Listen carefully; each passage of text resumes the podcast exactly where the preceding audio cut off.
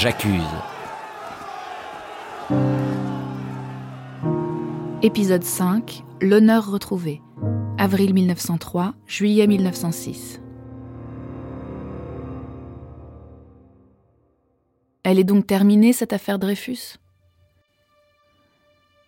Oubliée grâce à la prodigieuse mécanique de l'amnistie qui a effacé, en un instant, toutes les circonstances du drame, en proposant l'amnésie comme un remède miraculeux au bouleversement des consciences Certains des grands acteurs du drame ont disparu.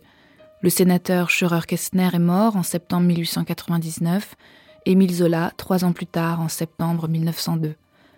On peut donc passer à autre chose, tourner la page, profiter de ces premières années du XXe siècle qui semblent annoncer un avenir radieux. Plus tard, on se souviendra avec nostalgie de ces années heureuses comme de la belle époque. Non, pense Jean Jaurès. Non, cette affaire n'est pas terminée. Il faut la reprendre, la réviser une nouvelle fois, une bonne fois pour toutes.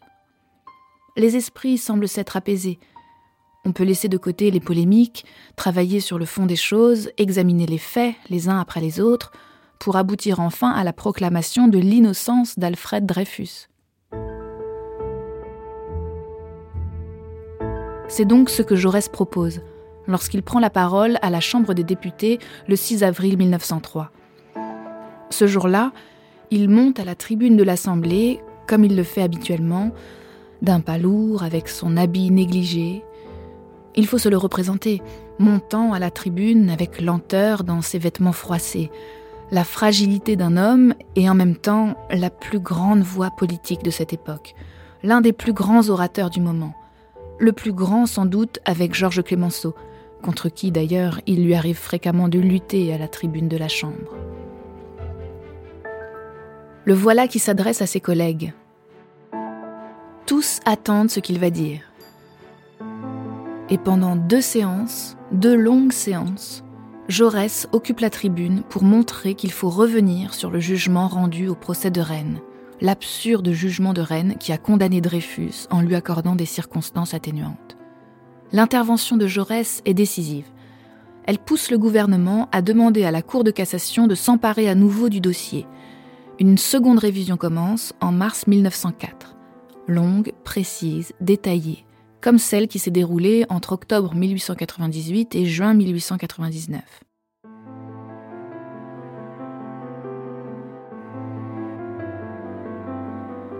Deux années s'écoulent encore, et elle aboutit le 12 juillet 1906, à un arrêt solennel de la Cour de cassation.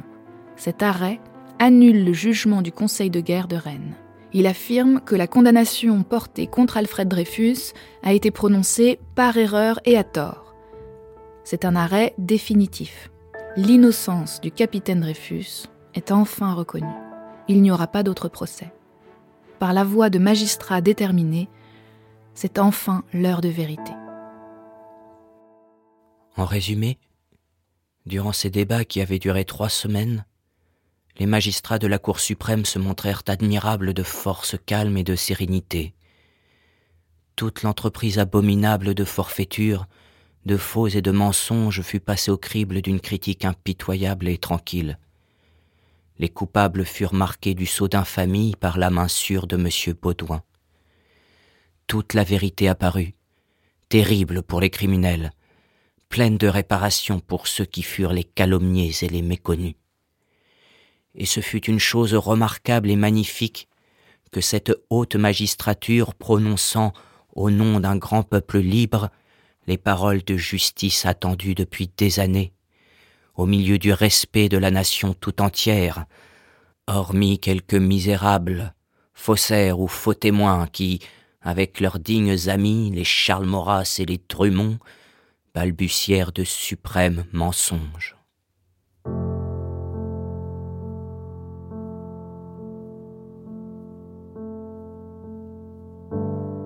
C'est l'heure du dénouement, après douze années vécues dans l'injustice et dans la souffrance. Et tout s'enchaîne alors très vite, en ce mois de juillet où les Dreyfusards ont la joie de voir leurs efforts couronnés de succès. Le 13 juillet, le lendemain de l'arrêt rendu par la Cour de cassation, la Chambre des députés vote une loi qui réintègre Dreyfus et Picard dans l'armée. Dreyfus avec le grade de commandant et Picard avec celui de général de brigade. Dans la même séance, les députés approuvent également une loi qui décide que les cendres de Zola seront transférées au Panthéon. Peu après, le 20 juillet, un événement d'une grande portée symbolique prend place à l'école militaire. Alfred Dreyfus est fait chevalier de la Légion d'honneur au cours d'une cérémonie solennelle tout près de l'endroit où s'était déroulée en janvier 1895 la terrible, l'humiliante parade de la dégradation. Aux yeux de ceux qui en sont les témoins, il semble que l'on vient de réparer le fil de l'histoire. Alfred Dreyfus est décoré, et des troupes lui rendent les honneurs militaires, dans des lieux où autrefois on avait brisé son sabre d'officier.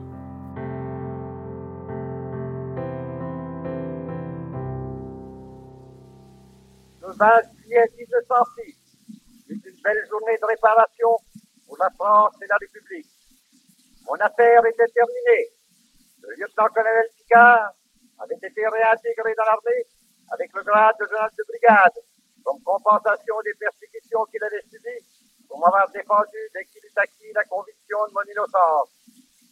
Tous ceux qui avaient combattu pour la justice et qui étaient encore parmi les vivants contribuèrent pour une large part à l'une des œuvres de relèvement les plus extraordinaires dont le monde était témoin.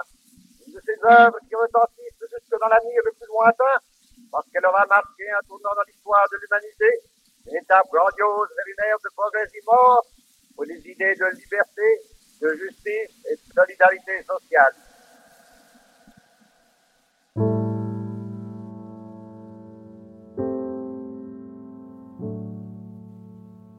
L'affaire Dreyfus, elle ne nous a pas quittés aujourd'hui.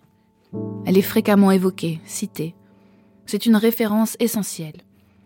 Pour les uns, c'est une page d'histoire qui permet de comprendre de quelle façon se sont forgées les grandes lois républicaines de 1901 et de 1905, fondatrices du principe de la laïcité. Pour d'autres, c'est un exemple auquel il faut se référer dès qu'on parle d'injustice, d'erreur judiciaire ou dès qu'on aborde le problème de l'antisémitisme. Éternelle affaire Dreyfus.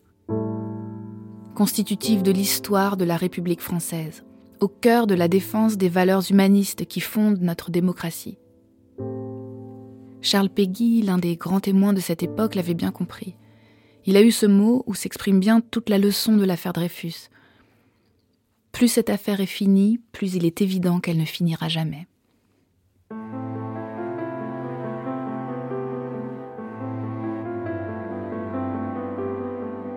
Encore aujourd'hui, on continue à parler de l'affaire Dreyfus. Pourquoi? Il y a plusieurs raisons à cela. La première, il faut peut-être la trouver dans le grand geste de Zola, auteur du J'accuse. Il est le modèle de l'enquête journalistique, avec sa nécessité de vérité et de l'engagement intellectuel dans son exigence morale. L'affaire Dreyfus nous rappelle cette leçon fondamentale, contenue dans ce que l'on appelle l'engagement. L'indignation d'une conscience individuelle n'a de valeur que si elle trouve une forme d'expression collective. Mais il faut du courage pour agir ainsi. Celui qui fait ce choix risque beaucoup. Il doit accepter de s'exposer personnellement en remettant en cause le confort qui l'entoure. La deuxième raison à laquelle il faut penser, c'est évidemment la nécessité de lutter contre l'antisémitisme, qui n'a cessé d'exister et qui revient en force aujourd'hui. Il s'appuie sur des manifestations d'intolérance religieuse. Un vocabulaire ancien, des thèmes, des insultes refont surface. Le parallèle peut être établi entre l'antisémitisme des années 1890 et le nouvel antisémitisme de notre époque. C'est pourquoi il est important de comprendre ce qui s'est passé à la fin du XIXe siècle, lorsque l'antijudaïsme d'origine chrétienne, rendant les juifs responsables de la mort du Christ, s'est transformé en une idéologie de l'exclusion et du racisme. Et l'on sait de quelle façon celle-ci s'est ensuite répandue en Europe au cours des années qui ont suivi, jusqu'aux crimes commis par la barbarie nazie pendant la Seconde Guerre mondiale. Comprendre donc pour combattre l'antisémitisme et toutes les formes de xénophobie.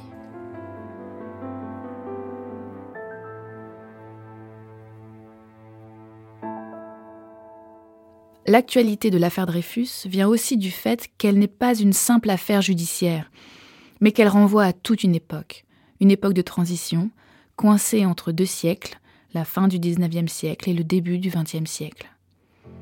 Une époque qui a donné à la presse et aux médias le rôle qu'ils occupent aujourd'hui, en leur accordant ce privilège qui consiste à s'emparer de tous les événements, à les faire durer, à les transformer en un long récit occupant l'opinion publique à la manière d'un feuilleton interminable. L'affaire Dreyfus a été vécue par ses contemporains comme un immense roman feuilleton aux multiples rebondissements. En cela, elle annonce le fonctionnement des médias d'aujourd'hui, avec leur flux d'informations continues. Elle est le premier exemple historique d'un événement limité au départ qui n'a cessé de prendre de l'ampleur, nourri par une médiatisation incessante de la presse sur plus d'une dizaine d'années. L'affaire Dreyfus ne cesse de retenir notre attention. Par ses personnages extraordinaires, sa durée et ses événements, elle continue de s'adresser à notre conscience. Elle a fait l'objet de centaines d'ouvrages écrits par des historiens, elle a traversé la littérature, le théâtre, le cinéma et même l'opéra, offrant aux spectateurs étonnés le grand spectacle des dialogues inouïs entendus au procès de Zola ou à celui de Rennes. Réelle, d'une réalité si cruelle qu'on ne peut l'effacer, elle ne peut en même temps exister qu'à travers une représentation imaginaire. Car sur cette réalité hors du commun, seul un regard particulier peut se poser, afin de l'éclairer, un regard fondé sur un point de vue précis, guidé par une vision historique et morale, un regard capable de transformer la réalité en fiction pour en exprimer toute la complexité.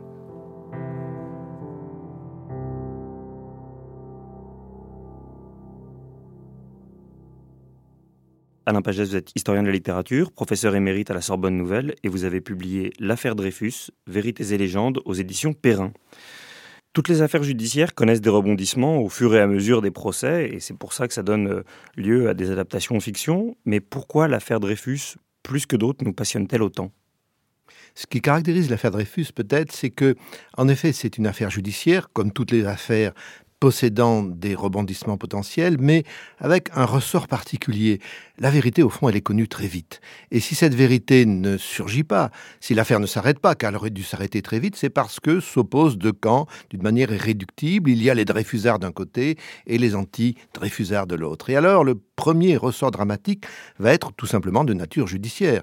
Zola euh, n'aurait pas dû être condamné, il est condamné. Esterhazy n'aurait pas dû être euh, acquitté, il est acquitté. Et un peu plus tard encore, on aura cette histoire extraordinaire de Dreyfus qui est jugé pour la seconde fois et qui est euh, condamné à nouveau, bien qu'on lui accorde les circonstances atténuantes. Donc, le rebondissement, il se situe d'abord dans l'affaire judiciaire elle-même, la façon dont la justice n'arrive pas à dénouer cette extraordinaire affaire Dreyfus. Et puis il y a un deuxième niveau, il faut le dire, qui est sans doute la raison pour laquelle le dénouement peut finalement intervenir, ce sont ces morts, ces morts soudaines, ces morts extraordinaires qui vont précipiter le cours des événements. La première mort étonnante, c'est celle à la fin du mois d'août 1898 de Henri, du lieutenant-colonel Henri, qui a succédé à Picard à la tête du service des renseignements et qui se suicide dans sa cellule. On l'a arrêté, il a dû reconnaître le faux dont il était coupable, on lui a laissé son rasoir, voilà, on pourra en discuter là-dessus.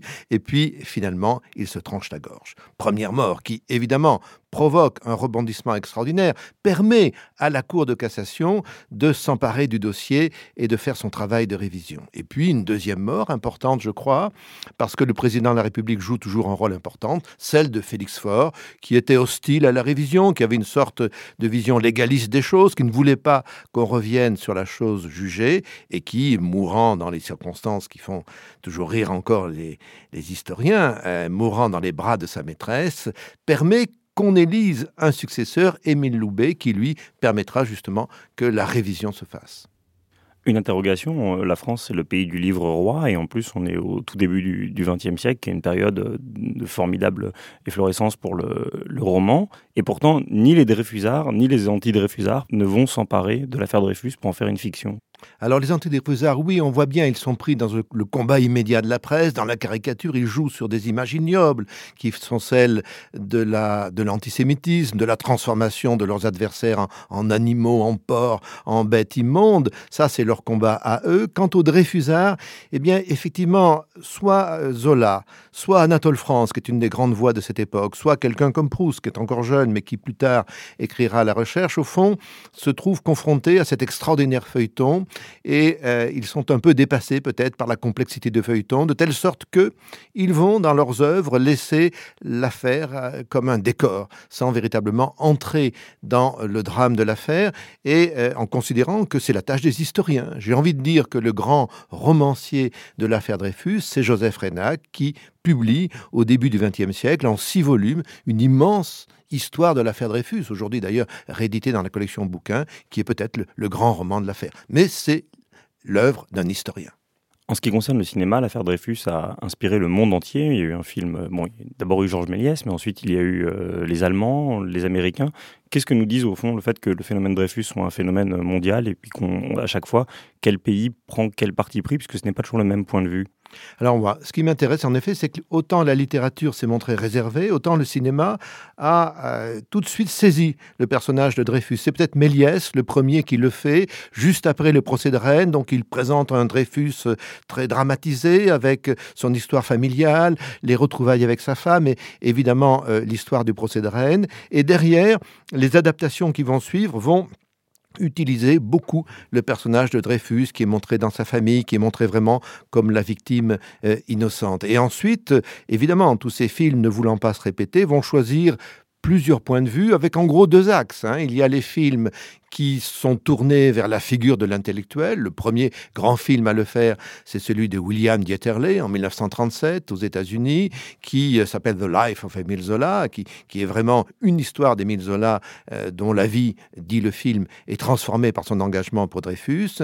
On aura plus tard le, le film de Lorenzi et de Lanoux au début des années 70 en France, qui jouera sur la même veine. Et puis à côté, des films qui vont plutôt être euh, des réflexions sur l'histoire militaire. Le film de José Ferrer aux États-Unis, euh, très centré sur Dreyfus d'ailleurs, et sur les conseils de guerre qui se sont déroulés en 1958. Et puis le film de Ken Russell, aussi un peu plus tard, euh, au début des années 1990, qui est le premier à considérer que Picard est le personnage qu'on peut mettre en avant. À la fin de votre livre, vous vous demandez si l'adaptation de Roman Polanski fera entrer le capitaine Dreyfus dans l'histoire. Et peut-on connaître votre verdict? Oui, verdict réussi. Hein. Moi, j'ai été séduit par le côté dramatique du film de Roman Polanski, par son extrême sobriété.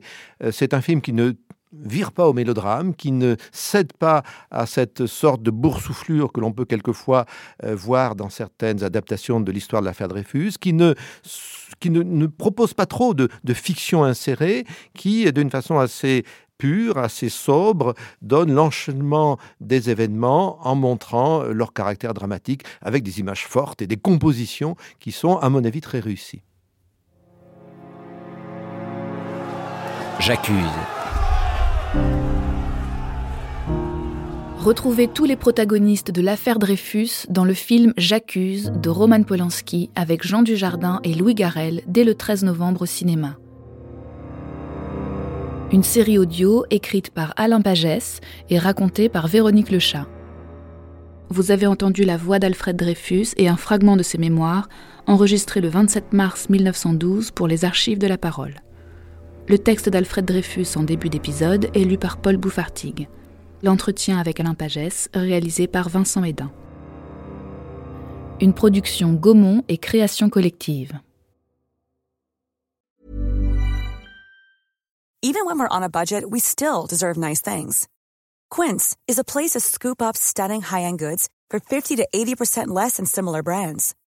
They have buttery soft cashmere sweaters starting at $50, luxurious Italian leather bags, and so much more. Plus, Quince only works with factories that use safe, ethical, and responsible manufacturing. Get the high-end goods you'll love without the high price tag with Quince. Go to quince.com/style for free shipping and 365 day returns.